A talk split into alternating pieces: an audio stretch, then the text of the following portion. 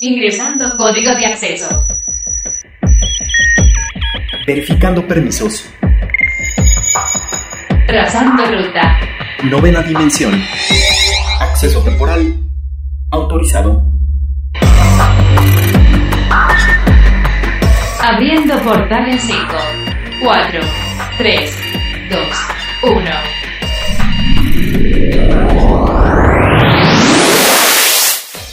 Hoy en la novena dimensión, estos son los datos que tienes que saber. Horizon Forbidden West, Mictlan y PlayStation. Uniforme de 19 esports disponible en FIFA 21. XPG de Adata patrocina a Peak Gaming. La NASA y sus nuevas misiones a Venus. Tesla tendrá una nueva GPU de AMD. Sailor Moon Eternal. Hola, ¿qué tal? Bienvenidos a la novena dimensión. Yo soy Carmen y me acompaña en cabina Ryuk. ¿Cómo estás, Ryuk? Hola, Car, ¿cómo estás? Muy bien, un placer saludarlos nuevamente. Recuerden que nos pueden escribir al hashtag novena dimensión o a nuestro Twitter que es arroba carpam13 y arroba Ryuk1505. Portal Gamer. Y después de varios meses desde el anuncio de Horizon Forbidden West, por fin ya tenemos un gameplay bastante amplio que nos dio más visibilidad de lo que va a tratar realmente este juego, Ryuk. Por fin, Car, por fin tuvimos noticias, por fin pudimos ver un poco de lo que va a ser este nuevo juego de la saga de Horizon, en este caso Forbidden West. Y cabe mencionar que en, el, en las primeras imágenes que ya habíamos visto de Aloy, tuvo bastantes críticas, Car, ya que a mucha gente, mucha gente criticó el nuevo diseño de Aloy, ya que está un poquito más cachetoncita, entonces por ahí, de hecho ya tienen en redes sociales, hacen obviamente el troll, y ya le ponen Aloy la gordita. Entonces, qué malos. pero sí, un poco, pero realmente lo que pudimos ver dentro del diseño de estos 14 minutos que duró este gameplay car, a mí en lo personal me emocionaron bastante. Sí, este título viene, pues, digamos que es la secuela del primer título que era el de Horizon Zero. ¿Cómo era? Horizon Zero Dawn. De Horizon Zero Dawn, que pues bueno, vimos la historia de esta chica y pues de un pueblo un poco rudimentario, sin embargo que convivía con máquinas que aparentemente estaban pues un poco truqueadas y que pues bueno, no los atacaban directamente a ellos. Entonces, pues bueno, no podemos ahora ver un poco más de lo que continúa de esta historia. Digo, también a partir del DLC que se sacó para este juego, tenemos un segundo título que sigue ampliando mucho a este juego y que la verdad me parece bastante acertado porque es parte de las exclusivas que tiene PlayStation y que bueno, también aparte de los gráficos y una gran historia, pues se suman a este catálogo exclusivo que podemos tener para esta consola. Muchos de ustedes estarán preguntando, bueno, qué pasó, qué fue, qué enseñaron, qué se vio. De entrada fue algo muy emocionante, Car, porque nos pudimos dar cuenta de que toda la paleta de colores, las gráficas, las cinemáticas están sumamente bien hechas. Y nos recuerda un poco también a lo que hicieron con The Last of Us. ¿A qué vamos con esto, Car? A lo que eh, combinan cinemáticas con el juego en tiempo real. Entonces, cuando tú estés haciendo una misión y de repente llegues a un punto de cinemática, no va a haber un cambio drástico sino que vas a seguir eh, conectado en la historia al 100%. Cabe mencionar que el gameplay lo enseñaron obviamente para PlayStation 5. La movilidad de Aloy Car fue increíble. Realmente vemos una Halo que a diferencia del primer juego tiene movimientos mucho más ágiles, más exactos también. Tenemos una gran cantidad también de armamento, de nuevas, eh, de nuevas herramientas que vamos a tener para Aloy, pero eh, ahorita las vamos a mencionar, pero en lo personal algo que me sorprendió mucho, Car, obviamente esto tiene mucho que ver con la nueva tecnología que sabemos que tienen los controles, los DualSense, sabemos que esa tecnología áptica y obviamente en Horizon Forbidden West tenemos una nueva habilidad de Aloy, en la cual es una máscara de buceo, así se llama, y esto le va a permitir a Aloy poderse sumergir por largos tiempos. Aquí no vamos a tener problemas de se me está acabando el oxígeno, no, vas a poder bucear mucho tiempo para que puedas obviamente eh, pues hacer tus misiones y el sigilo para controlar o eliminar máquinas acuáticas sea de lo más más interesante. Sí, sobre todo también pues el arco que tiene esta chica es muy importante porque es parte de lo que se ha querido implementar con el nuevo Dual Sense, pues esta tensión que tienen los arcos, creo que también esto se va, va a ser algo que se va a rescatar muchísimo de este personaje, que si bien en el título anterior pues se podía ver y se podía sentir, pero ahora con esta nueva tecnología definitivamente le va a hacer mucho más justicia a este Dual Sense que no ha podido destacar del todo por pues, los retrasos que ha habido en diferentes títulos y que pues apenas esta tecnología se está explotando en los nuevos juegos que están saliendo al mercado, ¿no? Entonces creo que este es un juego acertado que están haciendo por parte de Sony y que pues bueno, no seguramente ustedes ya están muy emocionados de poder jugar y que pues bueno, ya tenemos un poco más de visibilidad de lo que va a tratar este juego.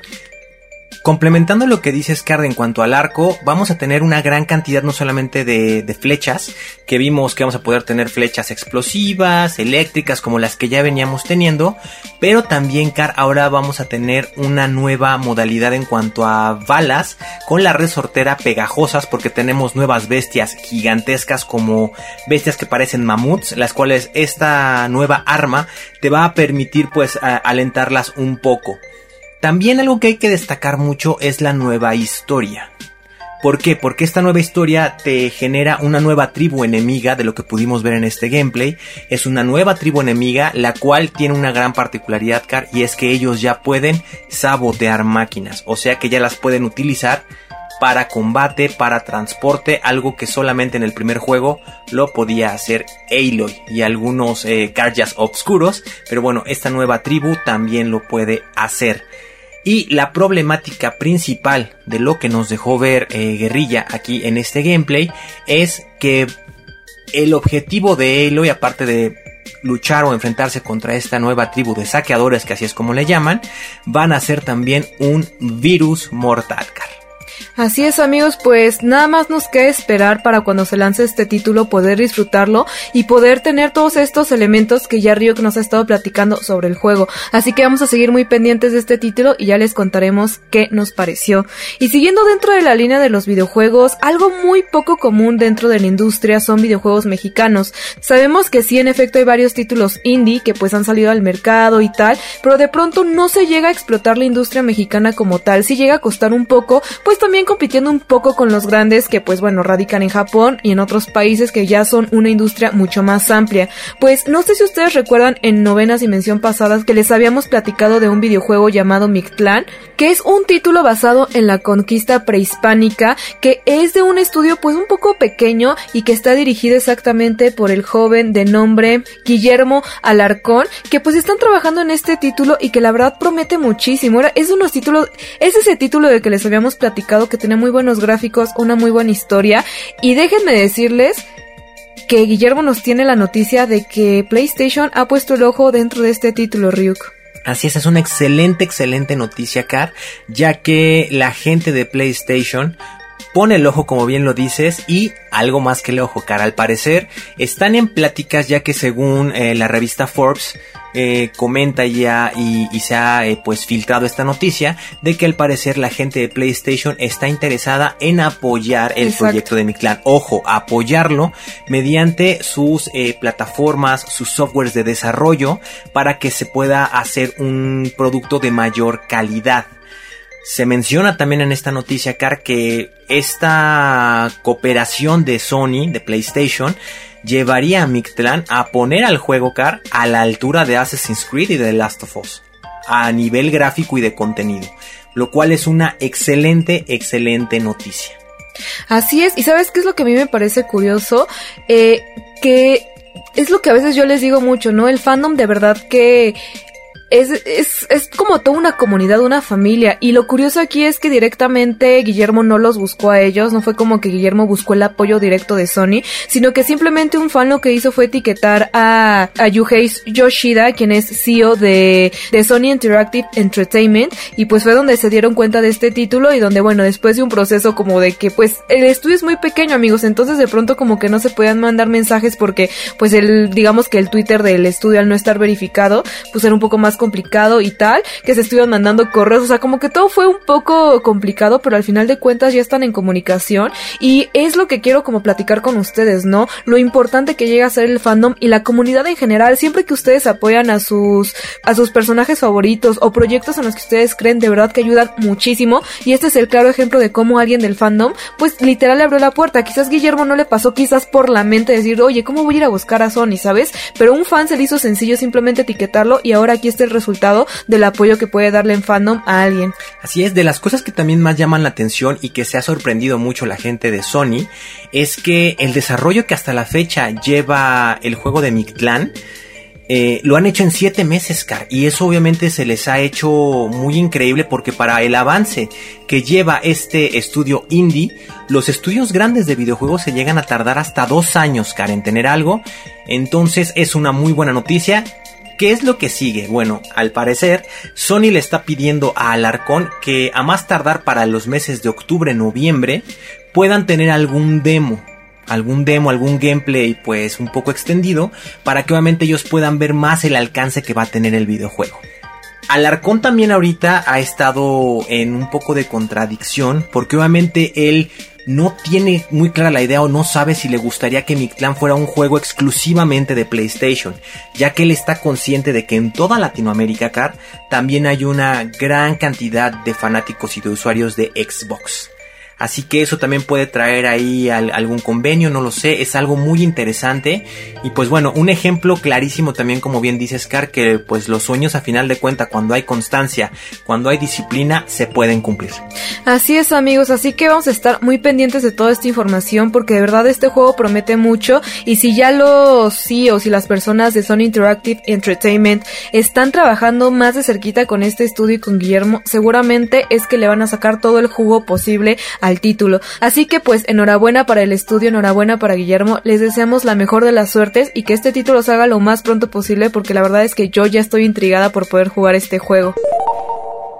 Y si ustedes no habían escuchado del equipo de 19 esports, déjenme decirles que este equipo es de nada más y nada menos que de Miguel Layun, que pues acaba de ser un logro importante dentro de la industria de los esports. Así es, este equipo que lleva poco de que lo fundó eh, Miguel Ayun y de hecho al principio tuvo algún tipo de crítica incluso sus mismos jugadores. Eh, recientemente sabemos que algunos de los jugadores de este equipo de 19 esports estuvieron participando directamente en la E-Liga Mexicana. Y bueno ahí va eh, Palante Car, pero bueno, ¿de qué se trata este logro? Pues básicamente este logro va de que, pues, ¿a quién no le gustaría ver en FIFA la playera de su equipo. Digo, independientemente de todos los equipos que ya hemos visto, pero de tu propio equipo de esports, pues déjenme decirles que ahora en la playera icónica del equipo de 19 esports ya está disponible dentro de FIFA 2021.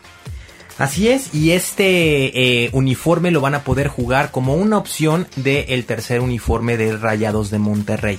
Sabemos que Miguel Ayun en el momento que hizo esto, él era o pertenecía al equipo de Rayados de Monterrey, lo cual sabemos que hace algunos días, para ser más exactos, el 2 de junio, Car se cambió de equipo, ya regresó a las Águilas del la América, pero bueno, el convenio ya estaba hecho para que lo puedan jugar con los Rayados de Monterrey. Y cabe mencionar que es una playera bastante bonita, cara, es muy sencilla, es un color blanco con un color azul como aqua o no sé, tú sabes más ahí de colores que yo, cara. Sí, pues puede ser, dejémoslo en azul aqua para no entrar en conflicto con esto de los colores. Así es, y bueno, también cabe resaltar muchísimo, Car, que trae o es de los pocos equipos de esports que vienen muy bien patrocinados, ¿eh? Tiene marcas muy interesantes de interfaces de captura, tiene por ahí una aerolínea ¿no? También muy importante, si no es que la más importante de México, Car, y una marca de computadoras y monitores gamer que también patrocinan a este equipo de 19 esports. Es chistoso cómo van cambiando pues los años, cómo van avanzando. Nunca me hubiera imaginado que para empezar existieran a futuro equipos de esports, equipos dedicados a jugar videojuegos de manera profesional y mucho menos me hubiera imaginado que en FIFA en algún momento alguna playera de los uniformes pues de estos equipos estaría dentro de eso. Así que pues bueno Ryuk, ¿será que estamos viendo como un nuevo paso para todo esto de los esports ahora poder formar parte? También de hecho pudimos ver en algún momento a este Rubius dentro de Watch Dogs, podemos ver a personalidades ya dentro de los videojuegos, lo cual pues son este tipo de saltos o brincos a la realidad que están teniendo y que a mí me encantan y creo que esto le aporta muchísimo más a la industria de los videojuegos. Y ahora, muchos se preguntarán, Car, ¿cómo se consigue, dónde se compra este uniforme en dentro de FIFA 21? Este uniforme se puede conseguir cumpliendo los siguientes retos del Squad Building Challenge. ¿Sale? Tienen que hacer un mínimo de clubes representados en la plantilla con tres, con tres mínimo de nacionalidad, este, deben de tener un mínimo de dos nacionalidades representadas en la plantilla, deben de tener un mínimo de jugador especial, exactamente jugadores de, de, de tipo oro, y un mínimo de química de equipo de 30. Y obviamente el mínimo de jugadores en la plantilla 11. Cumpliendo esta serie de requisitos mínimos CAR, van a poder desbloquear este uniforme del 19 esports. Órale, pues sí son bastantes requisitos. Digo, yo pensé que iba a ser algo un poco más sencillo, pero sí son bastantes. que bueno, si ustedes ya llevan rato jugando FIFA 21, seguramente ya los tienen o los van a poder conseguir lo más rápido posible. Así que bueno, no está tan complicado, quizás un poco laborioso, pero seguramente lo van a lograr. Así que pues bueno, a ponerse las pilas para poder tener esta playera y poder presumirle al mundo que son parte del equipo de 19 esports. Y por otro lado, Ryuk, la industria de los esports sigue creciendo bastante. Ahora con la nueva noticia de que XPG de Adata va a estar apoyando a la comunidad de Peak Gaming. La verdad es que esta es una noticia bastante sorprendente y pues la verdad yo creo que muy buena, ya que Álvaro Huerta, quien es el vicepresidente de Adata para América Latina, pues nos dijo que la finalidad de este acuerdo entre estos dos es pues la contribución al desarrollo de los equipos de pues de atletas que ya hemos dicho que es un deporte de aquí de México. La verdad es que es un gran logro. Gran acuerdo un gran acuerdo y sobre todo porque está apoyando a la industria. Creo que eso es algo muy importante y de lo que necesitamos más aquí en América Latina para que esto crezca todavía más. Así es, y sobre todo una empresa de este calibre, Car, que sabemos para los que no estén muy enterados, es una empresa que está muy diseñada para hacer sobre todo memorias RAM. Exacto. Entonces, obviamente también el apoyo no nada más va a ser en promover al nuevo talento de esports mexicano, sino que también se va a encargar un poco de pues facilitar y de apoyar con obviamente equipos que tengan esta característica que sabemos que es importantísimo que es la memoria RAM, bastante pues robusta para que obviamente los jugadores no se preocupen absolutamente de nada y puedan pues aguantar entrenando bastante tiempo car y pues sus computadoras den el ancho. Claro, y de hecho de esto platicaba Huerta de que es muy importante que al momento de dedicarte a los videojuegos o los profesionales que se dedican a, a esto, pues que tengan acceso a un equipo de calidad y que les dé todas estas especificaciones correctas, porque yo no sé a cuántos les ha pasado que están en una partida y de repente el ping se les va hasta el cielo, que la conexión, y a veces incluso ni siquiera es la conexión, a veces es solo la RAM. Entonces con un cambio de RAM o con un equipo correcto, pues puedes evitar todas estas cosas que si tú eres un experto en el juego, pues vas a poder desarrollarlo bien, pero si de pronto la computadora no te está dando la facilidad, pues te vas a ver un poco enredado con esa situación es sumamente importante, Car, porque eh, haciendo una comparativa, es como cuando tú te quieres dedicar a jugar eh, tenis, quieres ser un jugador de tenis profesional. Pues obviamente lo mínimo que vas a hacer es comprarte unos tenis buenos para que obviamente no te lesiones, no te lastimes, te vas a comprar una buena raqueta para obviamente poder entrenar y que te dure y que aguante el peso o el ritmo que vas a hacer de entrenamientos. Lo mismo pasa con los gamers y nosotros aquí en la novena dimensión ya nos ha pasado esto, que cuando hemos tenido la oportunidad de probar videojuegos eh, para o de hacer reseñas para videojuegos en PC, sabemos la importante de la robustez en una RAM. ¿No? A mí me pasó reciente cuando estaba haciendo una reseña que mi computadora solamente tenía 8 GB de RAM 8 GB nada más, que según las características del juego era lo mínimo necesario para poder jugarlo. Sin embargo, empecé a experimentar pues mucho lag, mucho se alentaba, se cortaba muchísimo el juego.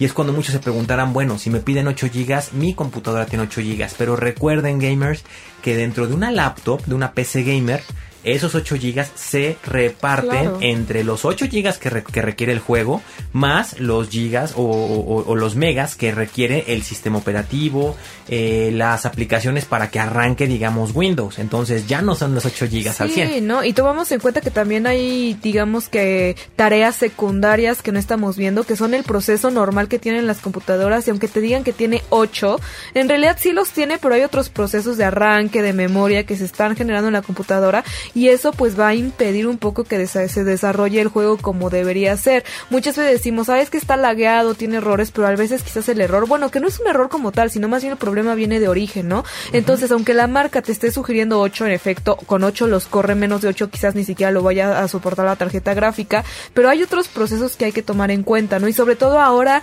que los gráficos están mucho más detallados, pues lógicamente eso requiere mucha más RAM y mucho más procesamiento por la calidad de video que nos está ofreciendo. Entonces también hay que tomar en cuenta esos aspectos y pues como los chicos de esports, imagínense, se dedican totalmente a eso, pues necesitan un rendimiento importante, sobre todo también de ventilación, porque si es una computadora que se calienta con facilidad, imagínense, se puede llegar a dañar incluso la tarjeta madre, amigos. Entonces, pues bueno, es toda una situación de procesos y de situaciones que como profesional necesitas y que incluso ya en otros países que pues ya digamos que ya tienen un tiempo más o quizás ya lo están profesionalizando más específicamente en sus lugares de origen, pues ya tienen patrocinios de diferentes marcas y es por eso que en otros lados vemos digamos que la difusión de los esports con mucho más fuerza, ¿no? Como más con mucho más empuje.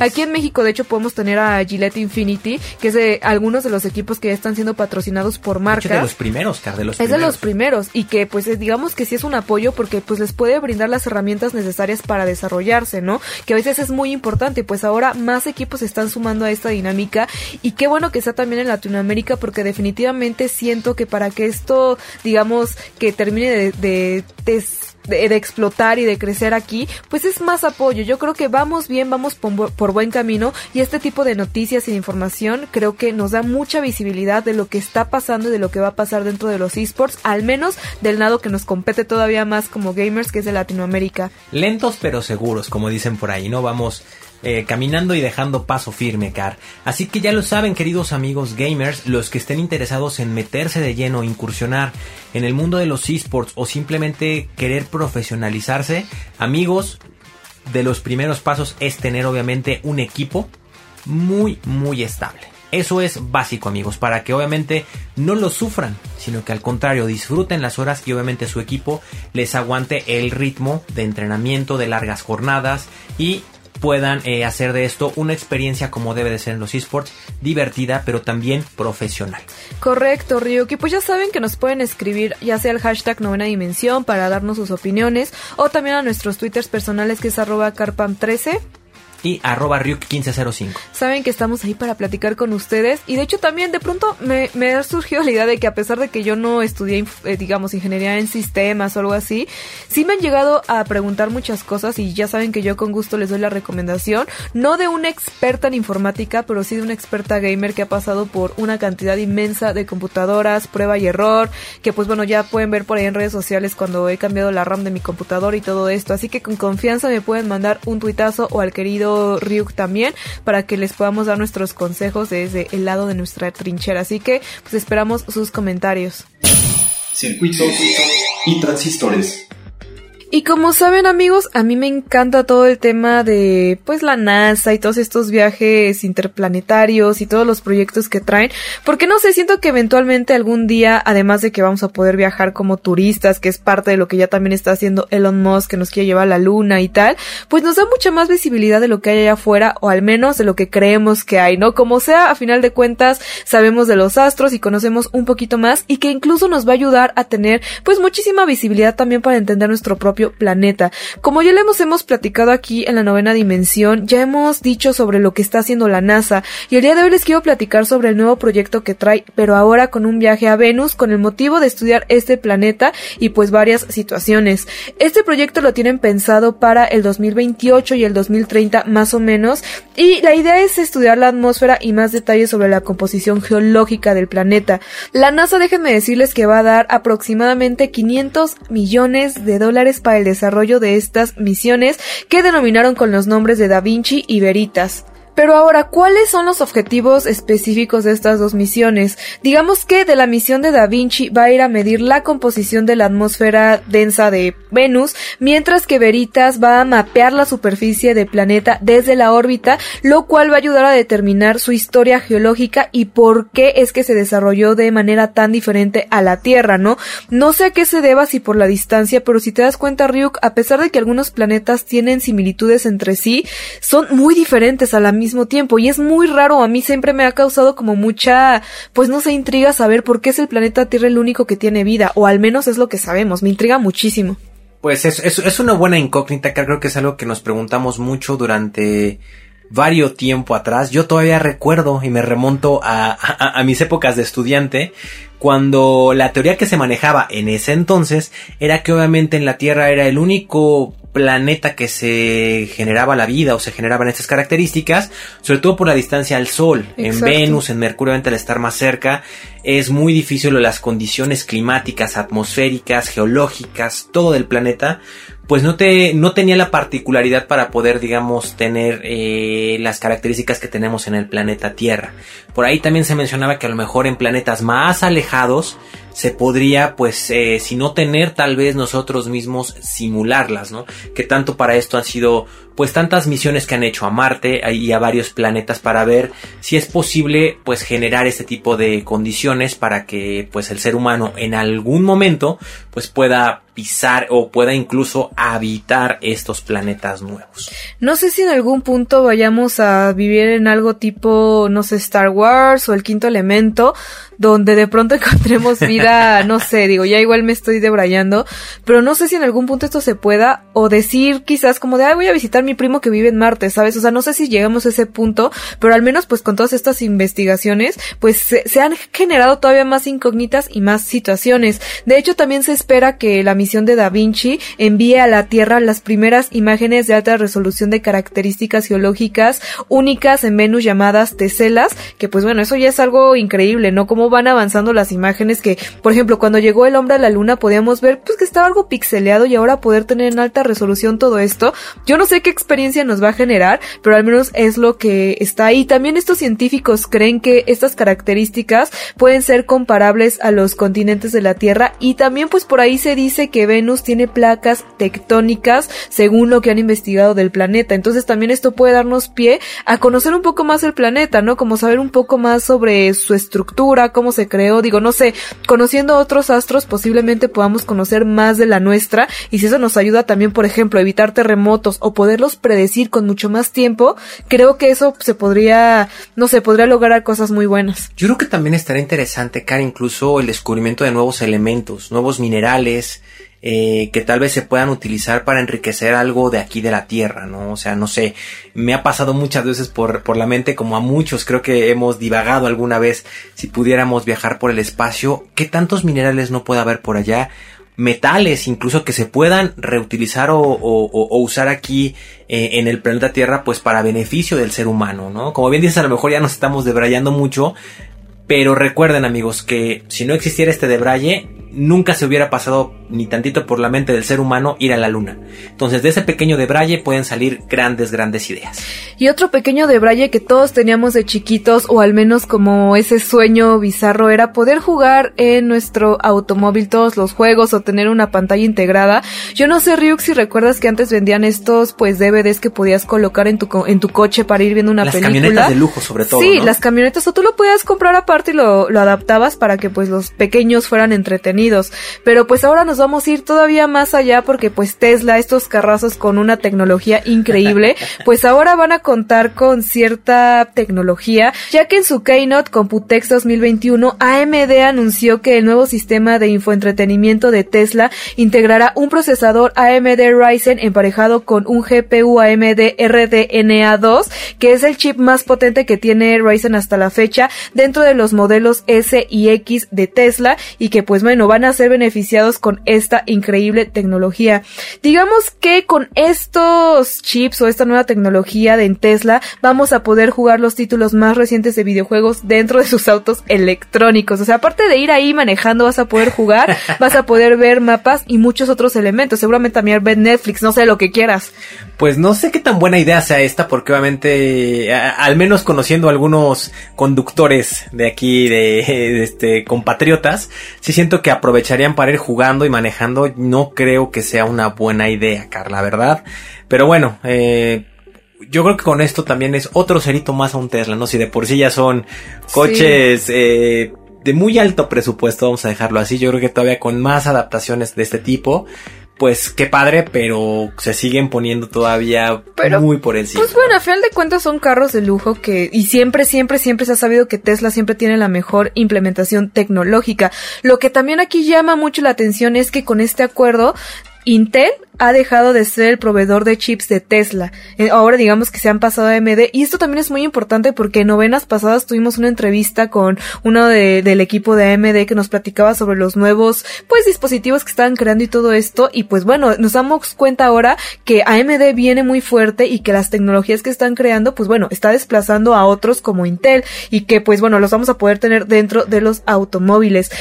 Cabe destacar que AMD no reveló ningún detalle financiero sobre la alianza para que pues nos demos una idea de esto, pero pues bueno, Tesla produjo aproximadamente 60 mil autos modelo S y X este año, digamos que es por ahí del 11% de la producción total de 2020 y que pues bueno, ahora van a tener este chip y pues este sistema tan increíble. No sé si alguien que vaya manejando puede haber, pero según yo hasta Tesla tiene el, el manejo automático, tú le pones para dónde vas y el Tesla se va para allá. Hay que tener cuidado, Care, porque yo Sí. también he visto esa característica, es correcta, pero sí he visto varios tutoriales en, eh, eh, bueno, no tutoriales, sino videos de probando esa característica Y no- o sea, sí, pero no es muy segura que digamos.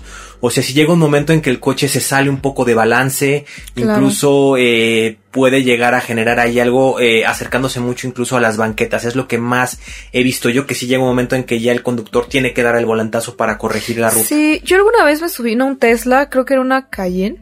Bueno, no sé, uno de estos coches que pueden, o no, era un BMW. Bueno, no sé, me subí uno de estos coches que tenían eso, pero en realidad esto fue mucho, muchos años atrás cuando apenas la tecnología estaba comenzando y en realidad lo que hacía la tecnología era mantener el rumbo, o sea, un, un punto fijo, o sea, de dejarlo derecho, tú ponías que ibas en línea recta, no te permitía dar vueltas. Eso sí, eso tú ya lo tenías que tomar control. Entonces, cuando se venía acercando una curva, empezaba a sonar una cosita para que tomaras el rumbo porque no da vuelta, o sea, no. Entonces, bueno, eso también. Y que tenía el sensor de acercamiento, ¿no? Que en el momento, a pesar de que tú tuvieras el coche así, si se acercaba un coche, iba bajando la velocidad. Ahora, hay que ver cómo lo ponen en Tesla, porque si tiene una televisión, no sé, aunque yo creo y, y- y supongo que en realidad todo esto de poder jugar y así es para los pasajeros, pero pues como conductor de punto te puedes distraer un poco, ¿no? Sí, es lo que hay que tener cuidado ahí, ¿eh? La verdad, este, si, si alguien de los, de los escuchas ya tiene un Tesla, Cuéntenos. este, cuéntenos y de todos modos consejo. Recuerden que cuando uno va manejando es maneja- manejar, o sea, concéntrate en el camino.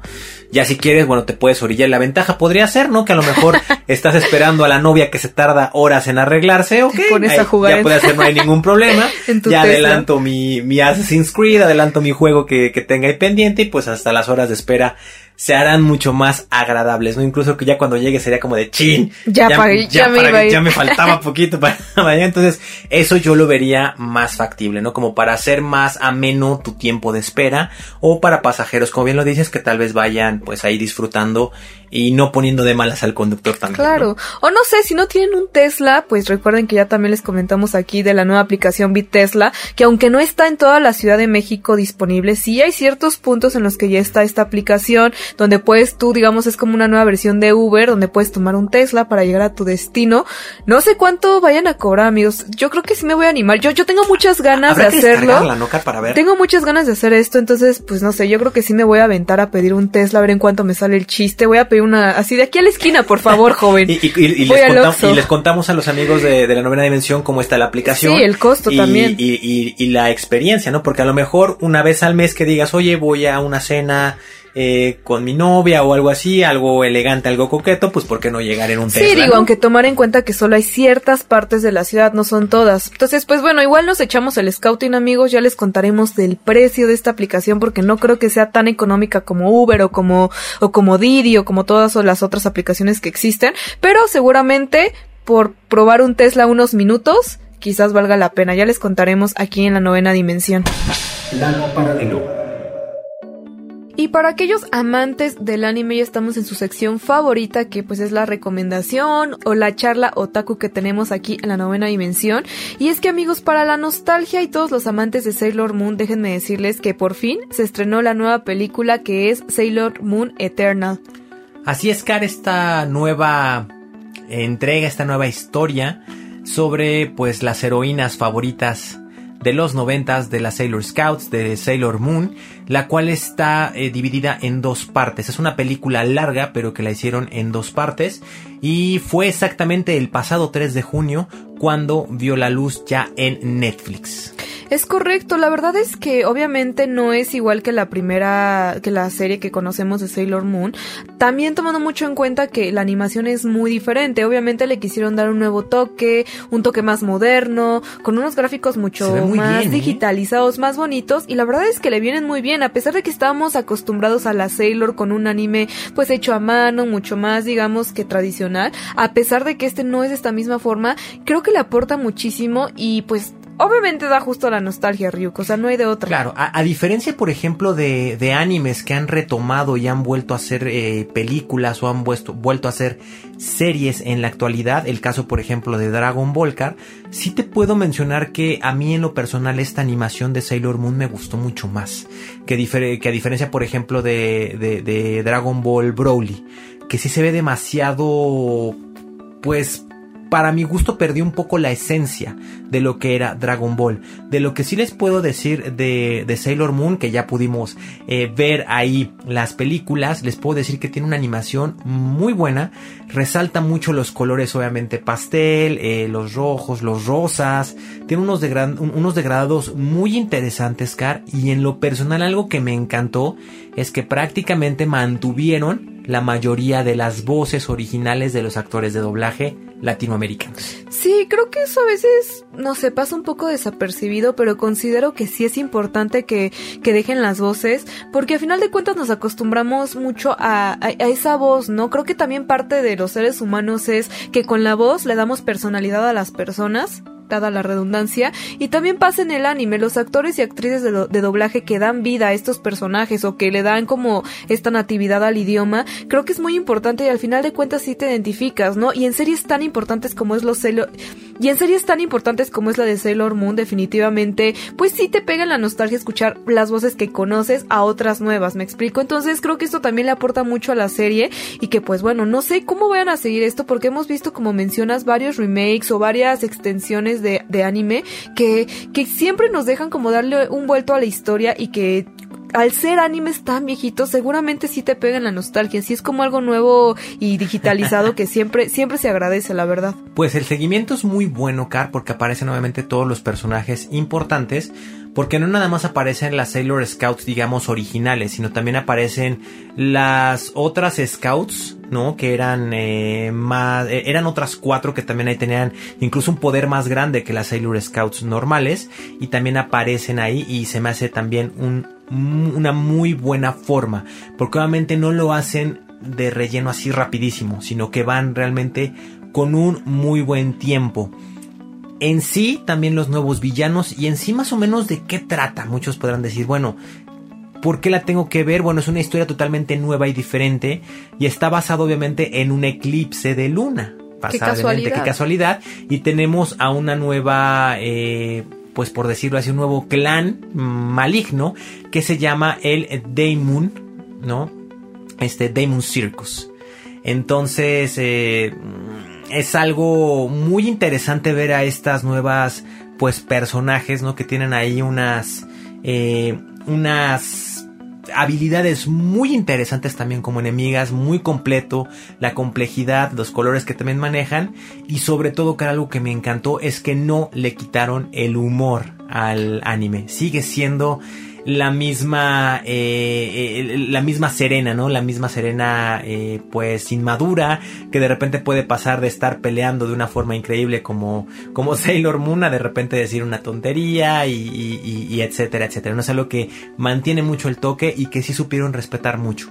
Y sabes qué también me gusta que hicieron en este anime los modismos japoneses. O sea, obviamente está en español, sí, pero hay muchas cosas que vienen del japonés que nosotros no tenemos, digamos, arraigadas en nuestro idioma y que mantuvieron. Y esto simplemente quiere decir que la cultura, pues, otaku o todos los amantes de los animes, pues ha crecido bastante. Por ejemplo, por ahí mencionan mucho el san, el chan, que son denominaciones que usan mucho en Japón para referirse a niños, a jóvenes, eh, no sé, todo este tipo de cosas que aunque se usa muy coloquial aquí como una mezcla entre español y japonés, sabemos a qué se referimos y eso 100% está dedicado para aquellos amantes del anime que comprenden muy bien estas denominaciones japonesas. Eso creo que también es el toque y que nos da visibilidad de lo mucho que ha crecido el anime a lo largo de los años. Claro, ya es una cultura gigantesca, ¿no? Ya eh, los seguidores.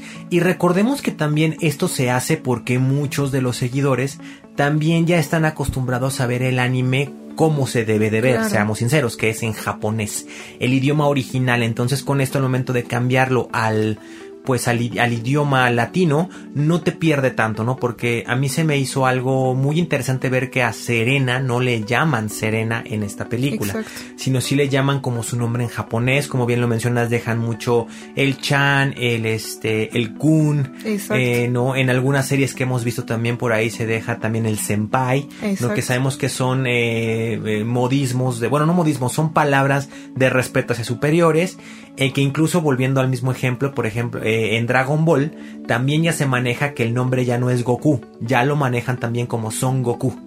Entonces de ahí también te vas dando cuenta de que realmente, como bien lo mencionas, ¿no? La cultura que ya tenemos en este momento del anime, del manga, ya es algo que para nosotros eso, para los que somos consumidores de anime, de manga, es algo muy normal. O sea, tú ya escuchas ese este, ese Son Goku y dices, ah, claro, así es, así es como se llama, así es como debe de ser, ¿no? Y lo escuchas más natural y obviamente haces que se respete mucho más el trabajo de la animación o de la escritura o manga japonés. Claro, o se entiende mejor porque, por ejemplo, aquí el kun, como mencionas, o el chan, kun es para referirse a jóvenes varones y el chan es para referirse a jóvenes mujeres, ¿no? O sea, como a, a niños, pues.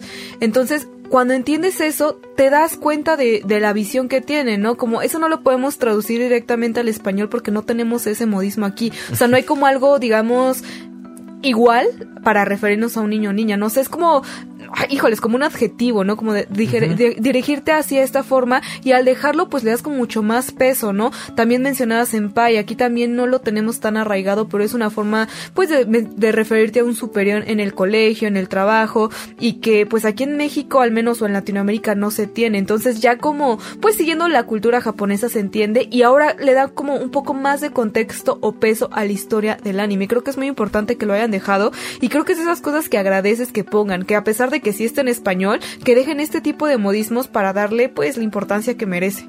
También otro punto que hay que rescatar, Car, la comida. Uh, claro. Antes en las adaptaciones de, de, de, anime al español, por ejemplo, la de voy a comer una sopa, Exacto. voy a comer tallarín, que era algo como algo que decías, ah, pues lo entiendo. Ya no, ya también se utilizan el estoy comiendo ramen, ¿por qué? Porque es algo que ya sabemos y que aquí incluso ya consumimos, ¿no? Los mismos onigiris que también ya conocemos y que también ya mencionan esos, esas terminologías, lo dejan en, en, en la adaptación, ¿no?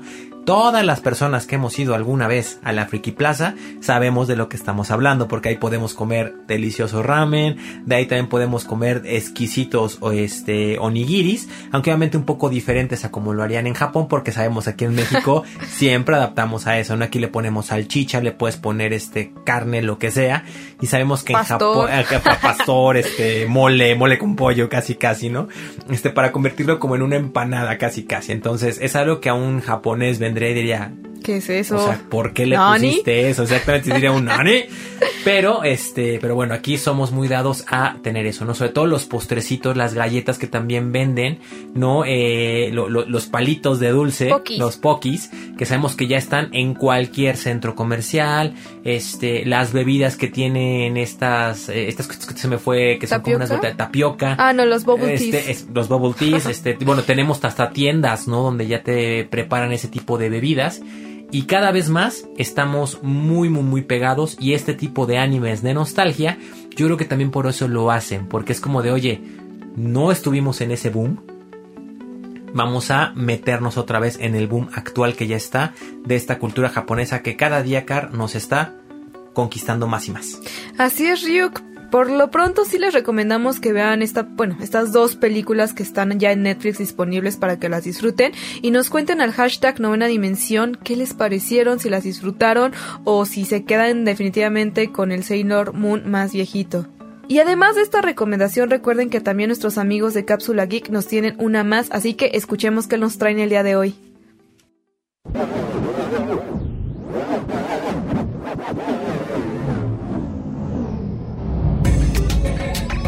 Hola Caro, hola Ryu, ¿cómo están mis queridos amigos de la novena dimensión? Para mí es un gusto enorme estar de regreso. Muchas gracias por recibirme en su nave. El día de hoy les traigo una recomendación de un anime que me está gustando mucho de esta temporada. Su nombre es Pretty Boys Detective Club. En español sería algo así como el Club de Detectives de Chicos Lindos. Inicialmente comenzó como una serie de novelas de misterio japonesa que tuvo su estreno a mediados de 2015. Desde ese momento hasta el día de hoy, esta novela ha lanzado 12 volúmenes. A pesar de no tener un gran éxito comercial, sus fans han sido constantes a lo largo de la duración del mismo, y la crítica ha alabado su interesante trama. Por lo mismo, se empezó a realizar una adaptación de manga con arte del famosísimo Suzuka Oda. Este manga comenzó a serializarse en abril del 2016 y dejó de publicarse recientemente. Al final, esta serie de mangas se recopiló en 5 volúmenes. Después de un recibimiento bastante aceptable de parte de los fans, se decidió llevar esta interesante historia a una adaptación de serie de anime, la cual por cierto sigue saliendo semana con semana y fue estrenada el 11 de febrero de este año. Como ven, esta historia se ha transformado de novela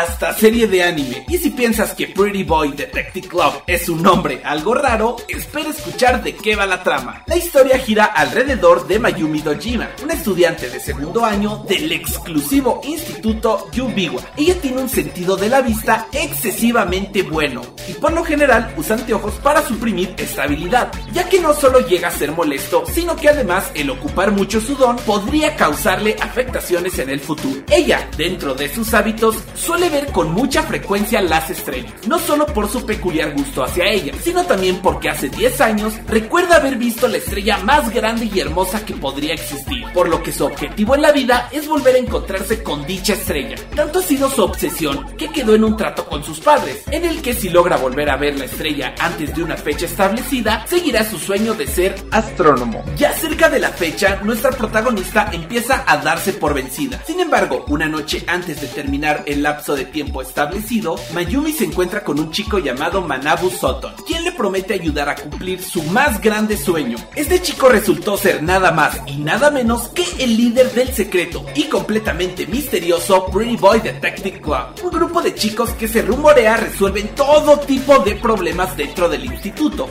Nadie sabe más al respecto, pero este grupo de especialistas amantes de lo bello darán todo su esfuerzo para apoyar a quien pide ayuda. Este anime me enamoró desde el primer episodio, y esto se debe al increíble apartado visual que presenta. Además, la trama es bastante fresca, y sus misterios más de una vez lograrán sorprenderte. Si eres fan del género Slice of Life, es decir, esta serie de historias cortas que hablan de la cotidianeidad, seguro que te encantará. Así que ya sabes, Telecola, si todo esto te resultó interesante, no olvides ver Pretty Boy Detective Club y contarnos qué te pareció. Puedes comunicarte con nosotros a través del hashtag Novena Dimensión o en nuestras redes sociales. Nos puedes encontrar en YouTube, TikTok y Twitch como Cápsula Geek o en nuestra página de Twitter arroba Cápsula Geek MX. Muchas gracias por aceptarme una vez más en su nave. ¡Nos vemos!